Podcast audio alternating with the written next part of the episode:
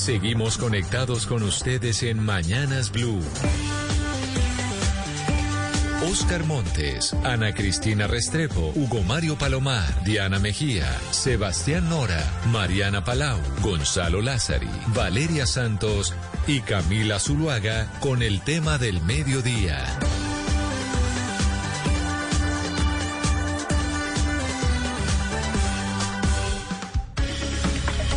Son las 12 del día, 15 minutos. Aquí seguimos conectados con ustedes en Mañanas Blue. Vamos hasta la una de la tarde. Ya saben que empezamos a las 4 de la mañana y hoy pues la noticia, estamos en medio de Semana Santa, pero pues sigue generando eh, mucha inquietud lo que va a pasar con las elecciones del próximo 29 de mayo, que es la primera vuelta, las elecciones presidenciales. Oscar, se ha dicho mucho sobre la actitud de la, de la registraduría y hay partidos políticos, principalmente, por ejemplo, el Partido Conservador, el Centro Democrático, que dicen que es que aquí en este país va a haber fraude y que el registrador Alex Vega pues no les da garantías a, a las campañas.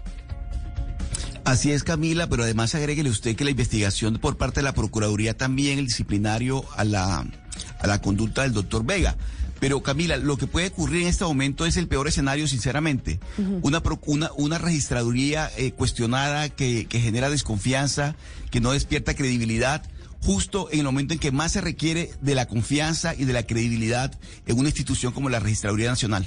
Pero los que tienen que decir si confían o no realmente son las campañas, las campañas de los candidatos presidenciales, porque ellos son los que van a definir pues si confían en el en el sistema, si están tranquilos y por eso hoy hemos llamado a algunos de los representantes de las campañas que se presentan para llegar a la Casa de Nariño el próximo 29 de mayo. Quiero em, quiero empezar saludando al director eh, político de la campaña de Sergio Fajardo, el doctor Guillermo Rivera. Doctor Rivera, bienvenido. Eh, hola Camila, es un gusto estar con usted en este programa. Un saludo a los eh, demás eh, integrantes de las otras campañas y a los oyentes, por supuesto, bueno, y a sus compañeros en la mesa de trabajo. Claro que sí, aprovecho ya que usted me da pie a saludar a nuestros eh, internautas, a quienes se conectan a través de nuestro Facebook Live y también a través de la cuenta de Blue Radio eh, Colombia y también a nuestros televidentes de Noticias Caracol Ahora, el primer canal digital de noticias en Colombia. Doctor Rivero, y entonces, Rivera, quiero preguntarle, ¿ustedes en la campaña de Sergio Fajardo están tranquilos con la, con la registraduría? Porque hemos dicho, visto muchas voces, líderes de opinión diciendo que es que aquí va a haber un fraude que vamos a tener ciertas irregularidades, pero directamente en la campaña de Sergio Fajardo, ¿sienten que la registraduría les ha dado las garantías o no? Por supuesto que no estamos tranquilos. Lo que ocurrió en las elecciones del 13 de marzo es una alerta para la elección presidencial.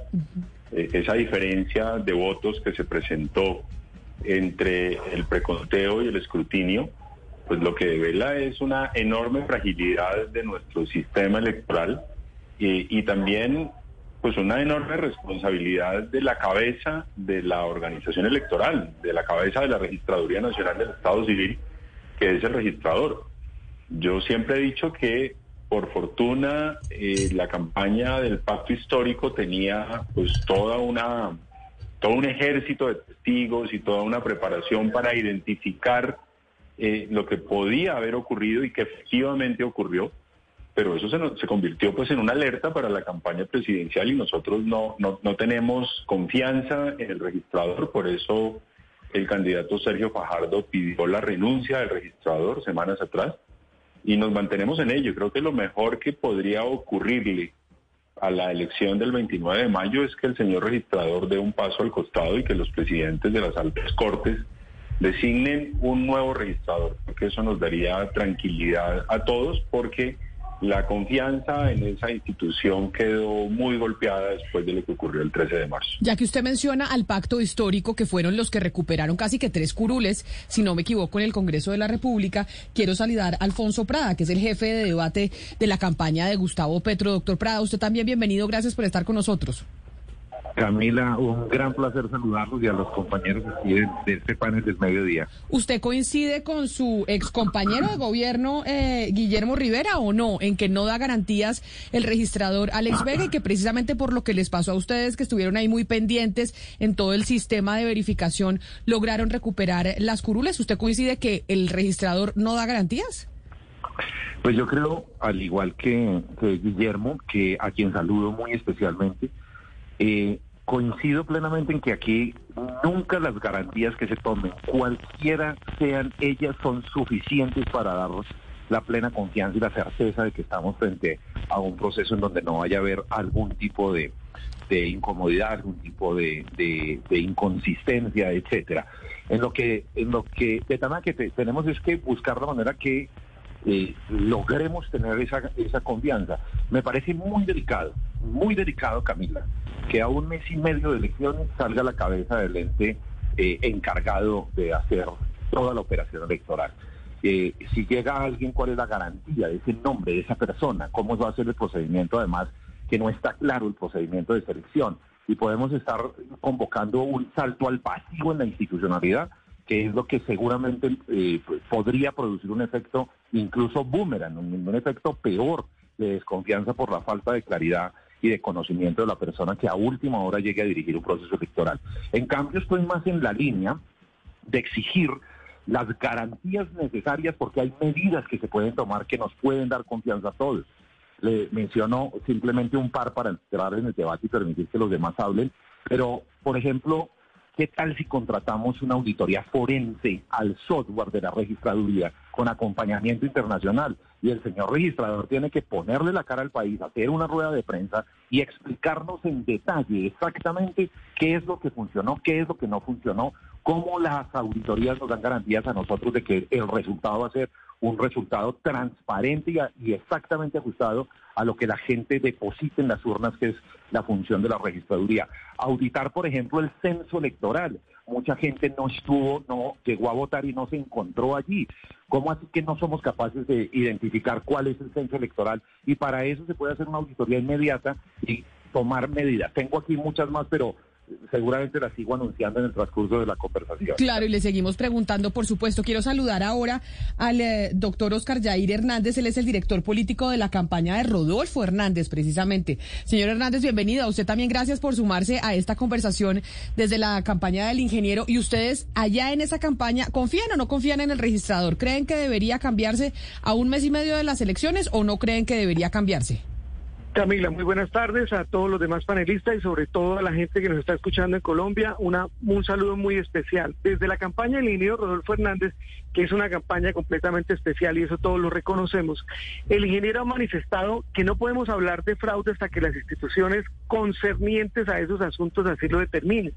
Lo que sí está claro es que problemas como el diseño del formulario fue un gran error pero también hubiéramos, digamos que hubiera podido resolverse antes y no salir a arreglarlo después. El cambio de los jurados fue otra de las fallas por mera improvisación, ya que hubieran podido combinar la experiencia de los jurados que venían desarrollando su trabajo desde hace más de 20 años con la novedad de tener a los jóvenes universitarios en esa tarea, sin también dejar de reconocer que la capacitación que tuvieron los jurados, los jurados fue totalmente un desastre.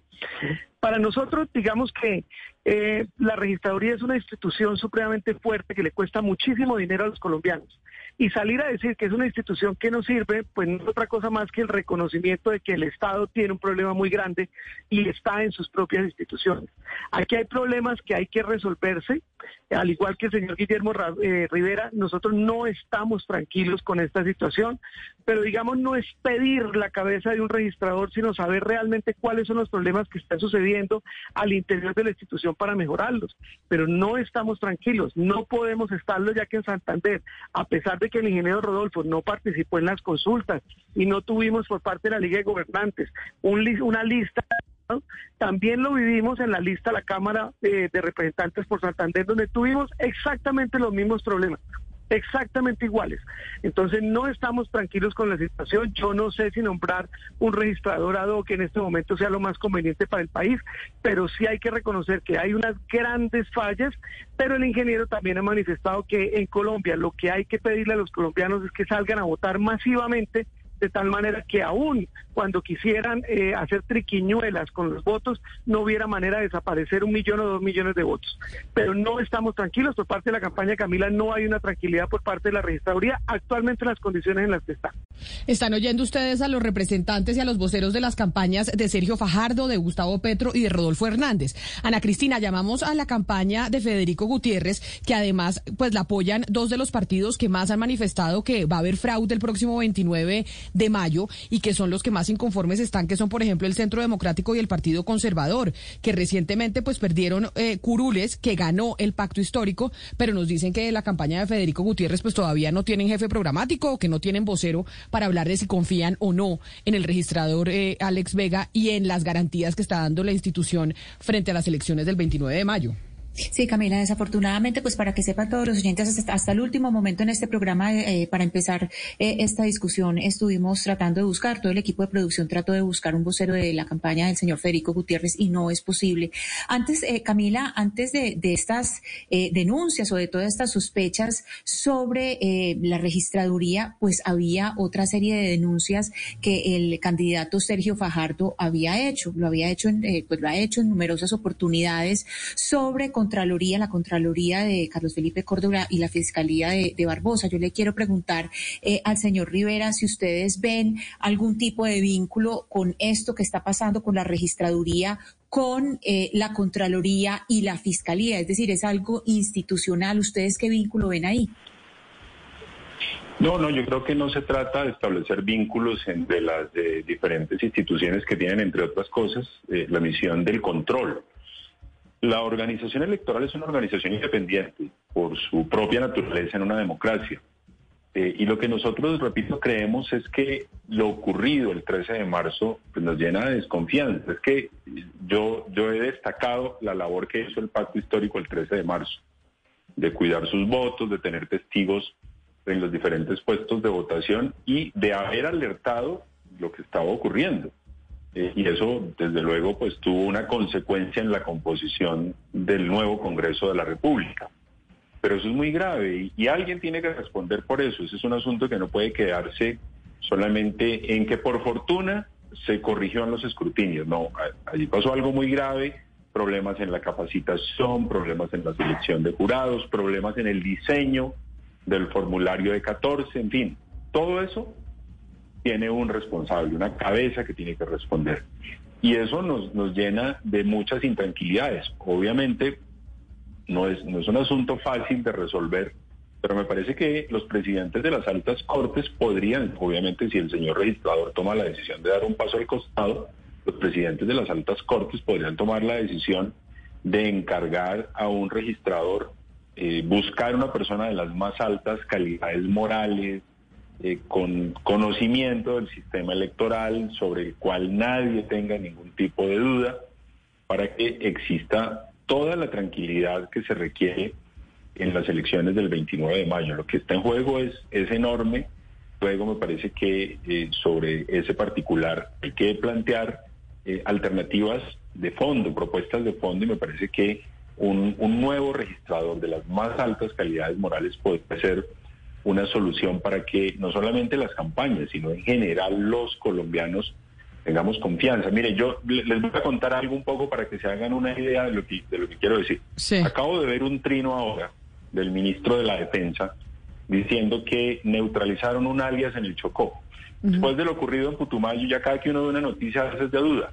Ese es el problema que se va generando en las instituciones, que uno va construyendo una desconfianza, muchas dudas, y eso es gravísimo frente a la elección del 29 de mayo, que no confiemos en la organización electoral. Pero, pero ahí eso que usted está diciendo precisamente es lo que le quiero preguntar al doctor Alfonso Prada, porque aquí estamos frente a tres campañas, Sergio Fajardo, Gustavo Petro, el ingeniero Rodolfo Hernández. No hay vocero de la campaña de Federico Gutiérrez, pero los partidos que lo apoyan son los que más ruido han hecho con el tema del fraude. Aquí lo que va a pasar entonces, doctor Prada, es que si alguna de las campañas no gana, frente a toda la desconfianza, porque todos han manifestado desconfianza en el sistema electoral, pues esto les va a dar patente de corso para quejarse y decir aquí hubo fraude. O sea, el que no gane va a salir a decir que hay fraude. Yo creo que usted, Camila, como siempre, toca exactamente el punto esencial y pone el dedo en la llaga. Aquí lo que hay es una avanzada supremamente fuerte del uribismo. El propio expresidente Uribe ah, eh, se metió como dos trinos ayer, hoy una vocera también en el mismo sentido, anunciando ya que hubo fraude en las elecciones del 29 de mayo. Imagínense, hoy, a un mes y medio, ya dijeron que hubo fraude. Y esa es la misma estrategia de Trump en eh, Estados Unidos. Siendo presidente de los Estados Unidos, él teniendo semejante poder como lo tiene hoy el gobierno del Claro, pero doctor Prada, Gustavo Petro también ha dicho cuando... Siendo ellos, siendo ellos mismos el gobierno, perdón Camila, termino la idea, para que no quede cortada, eh, siendo ellos mismos el gobierno, teniendo semejante grado de influencia, eh, para incluso trasladar los recursos necesarios para que el software funcione, etcétera, etcétera. Ahora van a anunciar que los que están afuera en la oposición van a ser van a hacer el fraude. No, no, no, no, no, por ahí no es. Y si lo que están pensando es deslegitimar las elecciones porque se sienten perdedores, el peor camino es deslegitimar institucionalmente la organización electoral. Pero digamos que, se trata. que del otro lado también su candidato, el candidato Gustavo Petro, tampoco ha sido tan claro en decir que va a reconocer los resultados. El, pues cuando le han preguntado, por ejemplo, entiendo que en uno de los debates que hubo con eh, CMI y el Canal 1, le preguntaron si iba a reconocer los resultados y decía depende. Entonces estamos en Colombia ante un escenario en donde no importa, no importa la facción ideológica, no importa la campaña, pues aquí estamos temiendo que no vayan a reconocer quién ganó y, y quién perdió. Pero aquí sí marcamos una diferencia muy clara frente a lo que está haciendo el gobierno y el uribismo a través del Centro Democrático, sus voceros, la campaña de Federico Gutiérrez. La diferencia es enorme. Claro, si a uno le dicen, aquí me lo preguntó usted Camila de entrada, ¿tiene toda la confianza? No, no la tenemos, en la campaña no la tenemos. cualquier garantía adicional que se tenga sigue siendo poca. Por eso proponemos, por eso proponemos medidas. Ya anuncié dos. Hay que hacer una auditoría forense inmediata. Pero le doy más, hay que hacer un cambio en la política de jurados de votación. No puede, lo dijo muy bien Fabián, aquí como vocero de la campaña del ingeniero Hernández, la política con los jurados de votación fue un desastre. No hubo la capacitación, no se estandarizó adecuadamente la capacitación, pero además con esa improvisación de haber metido tanta gente eh, joven, desperdiciamos la experiencia que los funcionarios de carrera administrativa y los funcionarios docentes tenían durante décadas enteras al servicio de la democracia contando los votos. Hay que hacerlo. El registrador tiene que entender que o cambia la política en materia de jurados de capacitación o la cosa no va a funcionar, la cosa no va a funcionar y entonces ahí es donde surgen las dudas. Por eso aprovechamos este escenario para decirle a él, hombre, tiene una gran oportunidad de dar confianza al país, hágalo, pero tome medidas. Pero ya que usted menciona al representante de la campaña del ingeniero Rodolfo Hernández, señor Hernández, Ustedes cuando plantearon lo de los jurados, que es, la, que es también la inquietud que tienen muchos colombianos, se sacaba un problema con el tema de los jurados.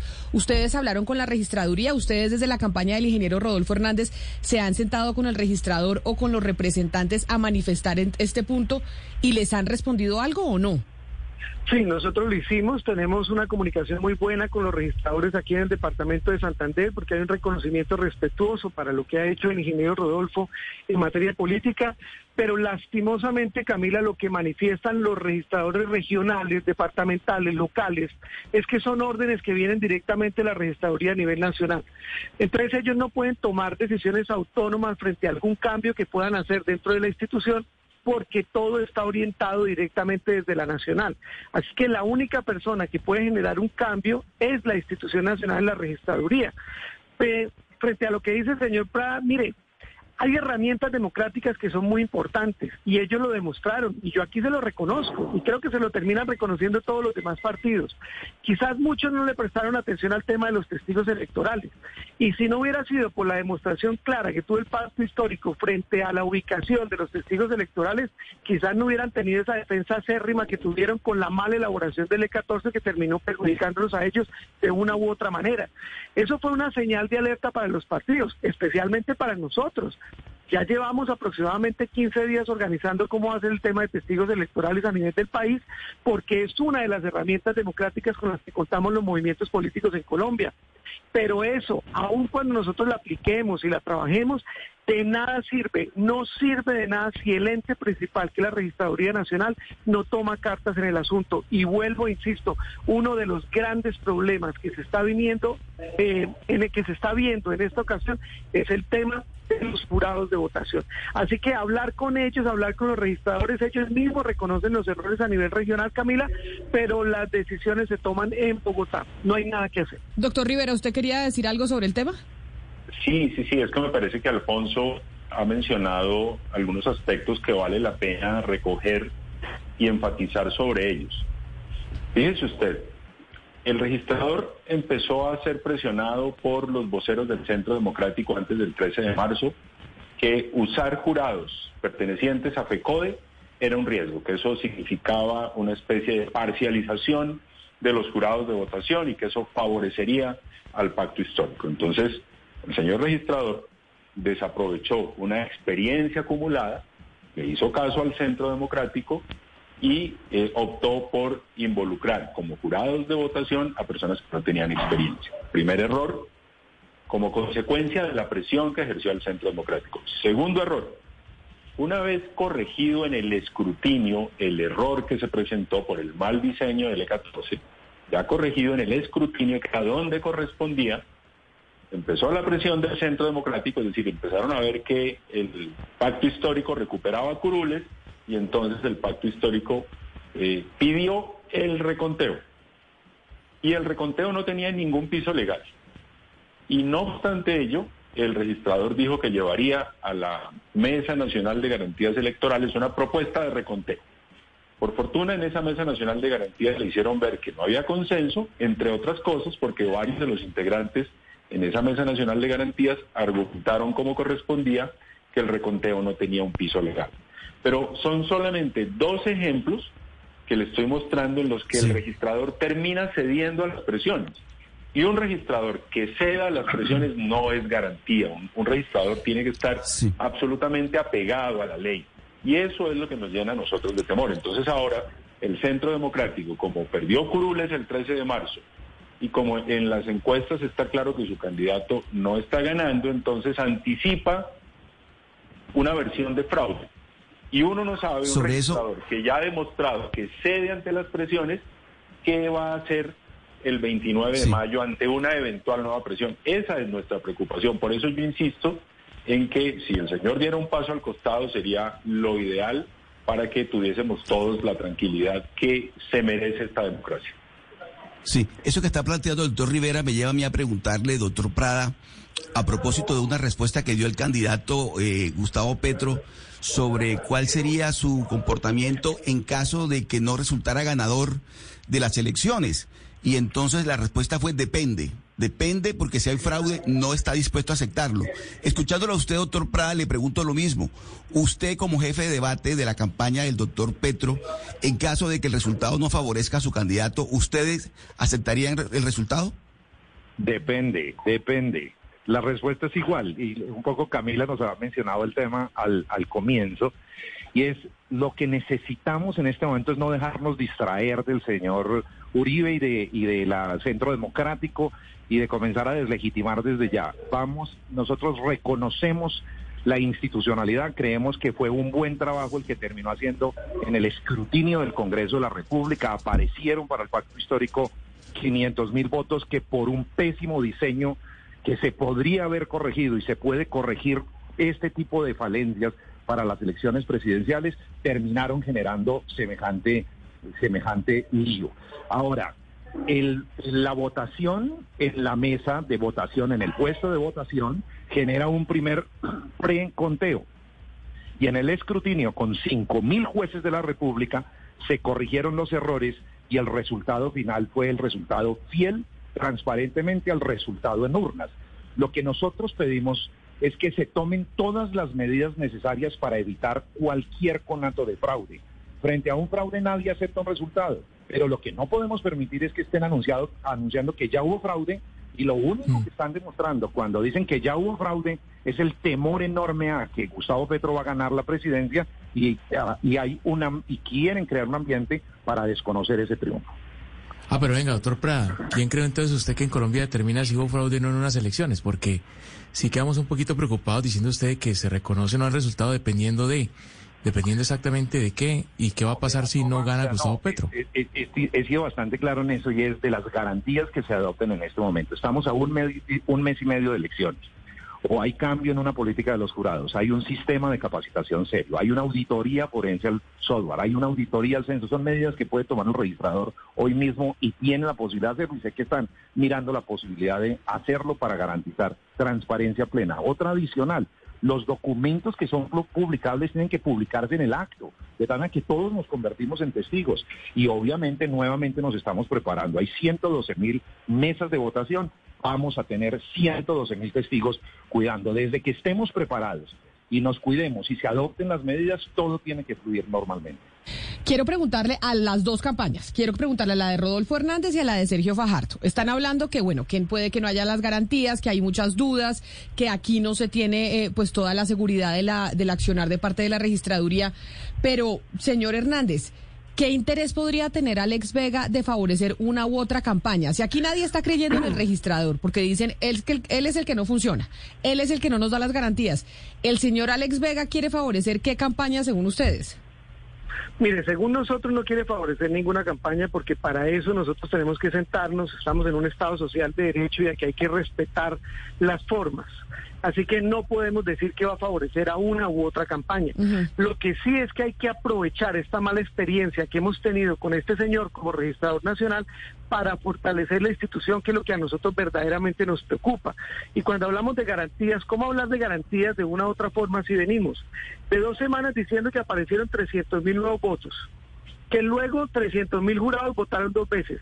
Ya la noticia hace unas horas, ocho o nueve horas, es que ya tenemos embolatados aproximadamente un millón de votos. Esta es la hora y las credenciales no se han entregado.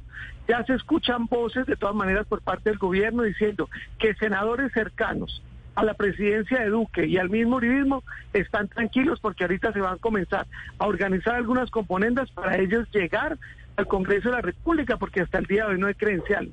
Pero lo que sí me preocupa de una u otra forma es que tengamos un triunfalismo previo. Estar diciendo que las campañas son las campañas ganadoras lleva al camino de la desconfianza de los ciudadanos y eso es un direccionamiento muy peligroso. Aquí lo que estamos es en un juego democrático, tenemos que llegar hasta el final, tenemos aproximadamente 48 días para finalizar esta contienda electoral, hay que trabajar muy fuerte con los ciudadanos, invitar a todos los colombianos a votar, porque el grave problema que tenemos nosotros en Colombia es la, la abstención de los ciudadanos a la hora de votar llevémonos a todos a votar que de tal manera los votos sean la garantía democrática que tengamos todos los partidos. Pero no podemos hablar desde ya de triunfalismos y decir que una u otra campaña es la que va a ganar. Y entonces en el caso de que no llegue a ganar, entonces las demás hicieron fraude. Eso, eso me parece un poco peligroso. Así que esperemos de fortalecer la institución antes de atacar a una persona que de una u otra manera, Camila, vuelvo y te insisto, por la manera como han sabido llevar el proceso administrativamente, no personal, porque él representa una institución, no le está dando confianza a ningún movimiento en Colombia. ¿Eso piensa usted también, doctor Rivera? No se trata de que Alex Vega quiera favorecer a un candidato u otro, sino que simplemente el desorden pues se salió de las manos y eso hace que no haya garantías para las elecciones o, el, ustedes creen que el registrador quiere favorecer alguna campaña? Bueno, yo no tengo certeza de que él quiera favorecer alguna campaña, pero sí le puedo dar algunos datos, Camila, que son evidentes. El señor Alex Vega ha estado muy cercano al presidente Iván Duque. Eh, entre ellos dos, digamos, han elogiado mutuamente. Eh, esa cercanía la conocen los colombianos y los colombianos conocemos la cercanía del eh, candidato Federico Gutiérrez con el gobierno de Iván Duque. Es el único candidato que habla bien del gobierno. no, no, no, nunca he oído de otro candidato que esté hoy en la carrera que hable bien del gobierno de Iván Duque. Federico Gutiérrez habla bien del gobierno de Iván Duque los partidos que integran la coalición del gobierno de Iván Duque en su inmensa mayoría. Yo creo que en unas pocas semanas todos estarán acompañando a Federico Gutiérrez. Luego, la, digamos, hay una, aquí hay una relación cercana entre Iván Duque y Federico Gutiérrez. Pero ahí sí, pero y también hay una relación cercana entre Iván Duque y Alex Vega. De hecho, las presiones que le hicieron a Alex Vega desde sectores cercanos al gobierno, como el Centro Democrático, de que eh, eh, significaba imparcialidad designar jurados pertenecientes a FECODE. Terminó el registrador parcialmente aceptando eh, esa presión y dejando de incorporar como jurados de votación a profesores que tenían una experiencia acumulada en materia digamos, de, servirle a la democracia como jurados. Pero ahí y sí también terminó el señor Alex Vega aceptando la propuesta del Centro Democrático de solicitar un reconteo, lo cual finalmente no se pudo porque no era legal. Eso es lo que nos preocupa, que, que el señor registrador demostró que cede a las presiones del Centro Democrático eh, y, y no sé qué vaya a ocurrir el 29 de mayo si ese mismo sector político empieza a generar presiones sobre el registrador. Pero ahí sí quedó un poco perdida, y quedó un poco perdida porque realmente los que más han acusado a la registraduría son precisamente los miembros del Centro Democrático. De hecho, aquí recordemos que la senadora María Fernanda Cabal, en un diálogo con Blue Radio, pues aseguró que el fraude lo habían cometido Petro y Juan Manuel Santos. Él tiene que contarnos por Pero- qué dentro del recorrido que hace, que trabajó en Indra, no nos contó que había trabajado en Thomas Gregg y no nos contó que había trabajado en esa unión temporal en la registraduría que viene a hacer lo mismo. Es yo con yo, detrás está Juan Manuel Santos, no me cabe la menor duda, hoy socio, patrón de Gustavo Petro. Santos es Petro y Petro es Santos y así se van a robar las elecciones como saber que Santos le agradeció a Petro cuando salió electo. Y es tan delicado como saber que el que salvó a Petro cuando lo destituyó el procurador fue Santos. Entonces Blanco es gallina lo pone. Si yo soy de la junta directiva de una empresa que durante mi presidencia posterior se gana miles y miles de... Es que esto no es un chiste. Se ha ganado billones de pesos del presupuesto de los colombianos en una entidad a la que le exigimos transparencia. ¿Qué queremos hacer hoy? Cuéntenme. ¿A usted le parece normal que esta entidad sea la única? ¿Será que los demás son tontos? Pero entonces ahí me quedo, quedo un poco desubicada, porque entonces esto sí sería pues como una componenda pues muy sofisticada, doctor Rivera, que son No, los del es- Centro Democrático los que están denunciando directamente y vienen haciendo ruido el Partido Conservador, el expresidente Andrés Pastrana, el expresidente Uribe, y ahora entonces lo que creemos es que Alex Vega quiere favorecer es la campaña de ellos. No entiendo. No, no, no, yo, yo no he dicho que quiera favorecer la campaña de ellos. Empecé diciendo que no tenía certeza de qué campaña, o, mejor, que yo no podía decir que Alex Vega quería favorecer alguna campaña. De lo que no me cabe duda es de su cercanía con el presidente Iván Duque. Pero sí, yo, yo se, lo, se lo respondo de otra manera. Calcule usted que no hubiese podido en el escrutinio descubrirse esa falla en el diseño del formulario 14 y que el pacto histórico no hubiese recuperado los, las curules que finalmente recuperó en el Senado y en la Cámara. Pues el Centro Democrático no, no estaría diciendo nada. Es que el Centro Democrático está usando también como, digamos, com- com- un, un- un poco como su chivo expiatorio al registrador que es amigo de ellos, pero lo está utilizando como chivo expiatorio por la incomodidad que le significa que en el escrutinio el pacto histórico haya recuperado sus curules. Y para seguir en esa línea, pues están anticipando un eventual fraude porque sienten que es muy probable que puedan perder las elecciones. Entonces, digamos, hay, una, digamos, hay una sofisticación de la estrategia del Centro Democrático, no obstante que han logrado con el registrador cosas. Lograron que no nombraran jurados de FECODE. Lograron que el registrador pidiera el reconteo, no obstante la ilegalidad. Es decir, están usándolo como chivo expiatorio y desconociendo que es una persona cercana al gobierno de Iván Duque. Es que la relación de Iván Duque y de Alex Vega es absolutamente cercana, es de elogios mutuos. Eso lo sabemos todos. No hay un solo organismo de control que no sea cercano hoy al gobierno de Iván Duque. Entonces me parece que la- el nivel de sofisticación de la estrategia del Centro Democrática, Democrático, perdón, es, es enorme. Y eso hay, hay, hay que mirarlo en, en el detalle en el que yo se lo estoy relatando un poco. Y creo que, Sí, esta no mañana- obstante su amistad con Alex Vega, lo están usando como chivo expiatorio para anticipar un fraude si ellos se ven derrotados el 29 de mayo o el 19 de junio. Claro, esta mañana lo que decía la senadora Cabal, o donde, donde se concentró, fue en, en cuestionar eh, la presencia del director de informática Alejandro Campo Valero, y ahí fue cuando hizo esas denuncias tan graves. Yo le quiero preguntar al señor Prada, porque es eh, muy difícil de entender. Eh, Gustavo Petro fue el primero que estuvo refiriéndose a fraude, y, y, y ahora pues ah, ya queda con, con que todo se cambió después de la, de la revisión y todo, todo se cambió. Y ahora es al que lo están acusando de fraude. ¿Ustedes eh, escucharon esta mañana estas eh, declaraciones de, de María Fernanda Cabal y cuál es la posición de ustedes frente a lo que dice la senadora? Porque son acusaciones supremamente graves. Yo, yo no yo no escuché las declaraciones, pero ahora Camila nos las acaba de poner. No no conozco la persona a la que se está refiriendo, pero obviamente todo, como en el uribismo, es culpa de Santos. Eso es culpa de la paz de Santos todo, para, el- para María Fernanda Cabal y para el uribismo. Santos está hoy en, Colombia dictando clases tranquilos, no está involucrado en el día a día de esta campaña, no tiene nada que ver con nada, pero para ellos todo es muy fácilmente explicable porque todo es culpa de Santos, el país lo, lo conoce. En cambio, sí, me parece supremamente importante rescatar la parte final de Gustavo y también proyectar un poco el fenómeno que está pasando ahora.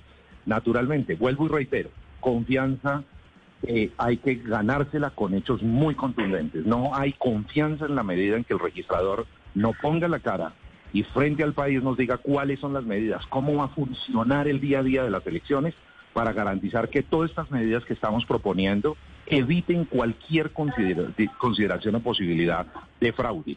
Obviamente, obviamente, vamos a mantenernos alertas al 100%, pero nos estamos capacitando también. No dejamos eso en manos de terceros ni de los demás partidos.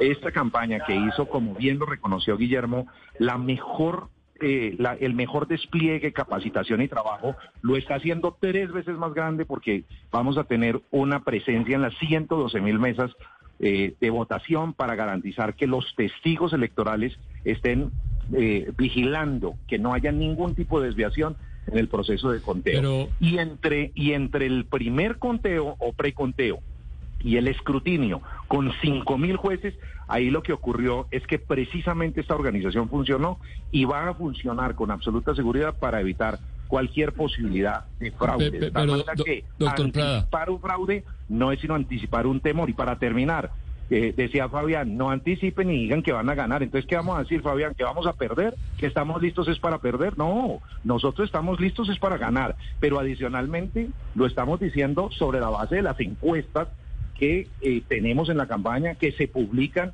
y que le dan un triunfo cómodo a Gustavo pero, Petro. Pero, no es un doctor ni, es, ni es un análisis injustificado. Realmente esta campaña tiene la vocación de ganar la presidencia y vamos a cuidar que así sea. Sí, como, como todas. Pero ustedes confían tampoco eh, en esta registraduría y en este sistema que antes de su llegada, pues el pacto histórico contrató al abogado y quien trabajó mucho tiempo en la registraduría, Álvaro Echeverri, un ejército de informáticos y, y ahí los medios documentaron cómo se hizo toda la recuperación de las cuatro curules. Doctor Prada, para estas elecciones, ¿Qué tiene preparado el pacto histórico? ¿Algo parecido? ¿Un ejército de tecnología y de, y de, informáticos para, para poder hacer ese escrutinio? Total, total. Exactamente igual. Un ejército y con mucha capacitación. Así es. O sea, Álvaro Echeverri va a estar otra vez adelante vigilando el primer, la primera vuelta. Ayer estuve, ayer estuve reunido con Álvaro revisando todo el programa. De hecho, revisamos todas estas medidas nuevas, las revisé con él, todo este tema de documentos publicables. Y hay un equipo de refuerzo que ha entrado que seguramente va a mejorar sustancialmente la presencia del pacto histórico de la, y todo eso, campaña Petro Presidente. Todo eso sale financiado de la, de la campaña del pacto histórico. Naturalmente, todo eso es un, un, rubro de la, de la campaña Petro Presidente, exactamente. Pero, mire, ustedes que son solidarios y como queremos darle garantías a todas las campañas, ¿ustedes han eh, socializado eso con, eh, con otros sectores? Por ejemplo, con la de Fajardo, con la del ingeniero, de qué tecnología se puede estar usando para que todos verifiquen eh, si hay fraude o no, o eso no se comparte, doctor Prada aceptada. No, no, no, no. no o sea, pregunto, no sé cómo funcione. No, no, no, no, me parece una súper idea. Este no es un tema... ¿Qué, ¿En qué son celosas las campañas? En dar los nombres de los testigos, en dar las cédulas de los testigos, porque todo eso tiene identificaciones, credenciales, registros previos en la, en la organización electoral, etcétera, como lo sabe muy bien Guillermo. Pero que además que como ministro de Interior le tocó enfrentar hace cuatro años la, la elección, lo conoce muy bien.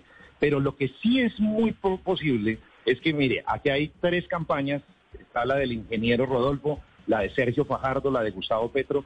Yo sí creo que podríamos hacer perfectamente una alianza por la transparencia, firmar un documento en donde cualquier irregularidad la denunciemos al unísono y tener mecanismos tecnológicos que entre todos nos permitan defender el resultado electoral. Esa idea me parece maravillosa, Camila. Yo creo que hay que eh, implementarla. Pero entonces, señor Hernández, usted en representación de la, de la campaña del ingeniero, ¿tienen los recursos? ¿La campaña tiene los recursos para que entonces, si les dan el conocimiento, el know-how, como se dice en inglés, que utilizaron en la campaña de Gustavo Petro, del pacto histórico para las de Congreso, aplicarla a ustedes también ahorita en las presidenciales? No, Camila, esto es una campaña completamente austera. El ingeniero lo ha manifestado miles de veces. Nosotros trabajamos eh, no solamente de forma digital, sino a través de un voluntariado que nos va a ayudar a participar en estas elecciones de la mejor manera para tratar de evitar eso, pero nosotros no vamos a manejar los recursos que manejan otras campañas para pagar testigos electorales, para pagar jornadas de capacitación. Vamos a hacer todo lo que esté a nuestro alcance, especialmente con la gente que nos quiera ayudar. Ahora, Camila, yo quiero decirte algo. Nosotros nunca hemos sido patrocinadores ni fervientes seguidores de complots, sino de hechos. Y los hechos radican en que Alexander Vega al día de hoy es un hombre temeroso del poder Y su papel es precisamente asegurarnos que existe una independencia de las labores frente al gobierno y eso él no lo ha hecho. El doctor Prada nos mete en un lío muy grande porque la invitación que nos hace a través tuya pues termina siendo interesante. Porque si todos nosotros tenemos la misma intención de que estas elecciones sean transparentes, independientemente para quien lo sea, para poder reconocer el triunfo del otro, pues la invitación que hace a mí me parece maravillosa. Pero llevarla a la realidad no sé cuánto nos costaría poderla organizar. Pero aquí yo creo que con respeto a las demás campañas y por respeto a nosotros mismos y a los electores, creo que aquí todos nos tenemos que cuidar los votos independientemente de vengan donde vengan. Claro, por eso. Y no vale un peso más, no vale un peso más con lo que se tiene. Pero ¿cómo funciona, doctor Prada? Porque eso es lo que la gente no sabe. Simplemente es simplemente compartir información precisamente para que la gente sepa. Esta vez, Camila, va a ser completamente diferente a las elecciones del 13 de marzo. En las elecciones del 13 de marzo había listas al Senado, se elegían 100 100 curules en forma directa, etcétera, más las dos indígenas, eh, y había que cuidar cada candidato de cada una de las listas y hacía que incluso un partido tuviera dificultades al interior cuando la lista era abierta, competían entre ellos mismos. Ahora ya no tenemos tarjetones y cientos, casi que miles de candidatos que están, que están peleando por sus votos, sino tenemos una campaña presidencial que tiene unos rostros que va a ser el conteo es supremamente sencillo. Esta complejidad de llenar mil casillas, en fin, ya no la hay el reporte va a ser muy sencillo, la escaneada va a ser de tal manera que hoy podemos cuidar 10 veces mejor que en la elección pasada los resultados electorales porque la complejidad disminuye a su mínima expresión. Pero entonces usted también acepta la invitación, doctor Rivera, en, representación de la campaña de Sergio Fajardo, pues para que desde la campaña de Petro compartan la tecnología que de verdad hizo que se dieran cuenta de cuáles fueron las curules que todavía no les habían contado. Y esto pues, como dicen, se cuidan entre todas las campañas. No, yo creo que lo que hay que cuidar aquí es la democracia. Y si cualquiera de las campañas contribuye a ese propósito, pues maravilloso. Yo, yo dije desde el principio de este programa, y lo dije además en un trino, o sea, gracias a, toda la, a todo el diseño de, de, testigos, en, en fin, tecnología que tuvo el pacto histórico el 13 de marzo, pues se, se impidió que esa, esos votos se perdieran, porque claramente se estaban perdiendo por cuenta de un mal diseño del E14 y por problemas en la capacitación de los jurados. Ahora, ahora va a ser más sencillo, eso es clarísimo, como lo explica muy bien Alfonso, pero todo lo que podamos hacer desde todas las campañas, estamos compitiendo, pero creo que el propósito mayor es proteger la democracia, que realmente sea la expresión popular la que se valide por parte de la organización electoral.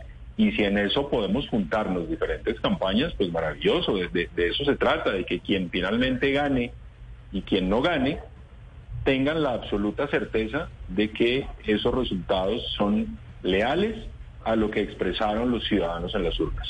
Pues ojalá así sea y me place escucharlos a los tres. Me habría encantado poder escuchar también al vocero de la campaña de Federico Gutiérrez, que se han quejado, que tienen partidos políticos que dicen que aquí no hay garantías, pues a ver qué, eh, cuáles son las observaciones que tienen. Doctor Rivera, director de la eh, político de la campaña de Sergio Fajardo, mil gracias por haber estado aquí con nosotros.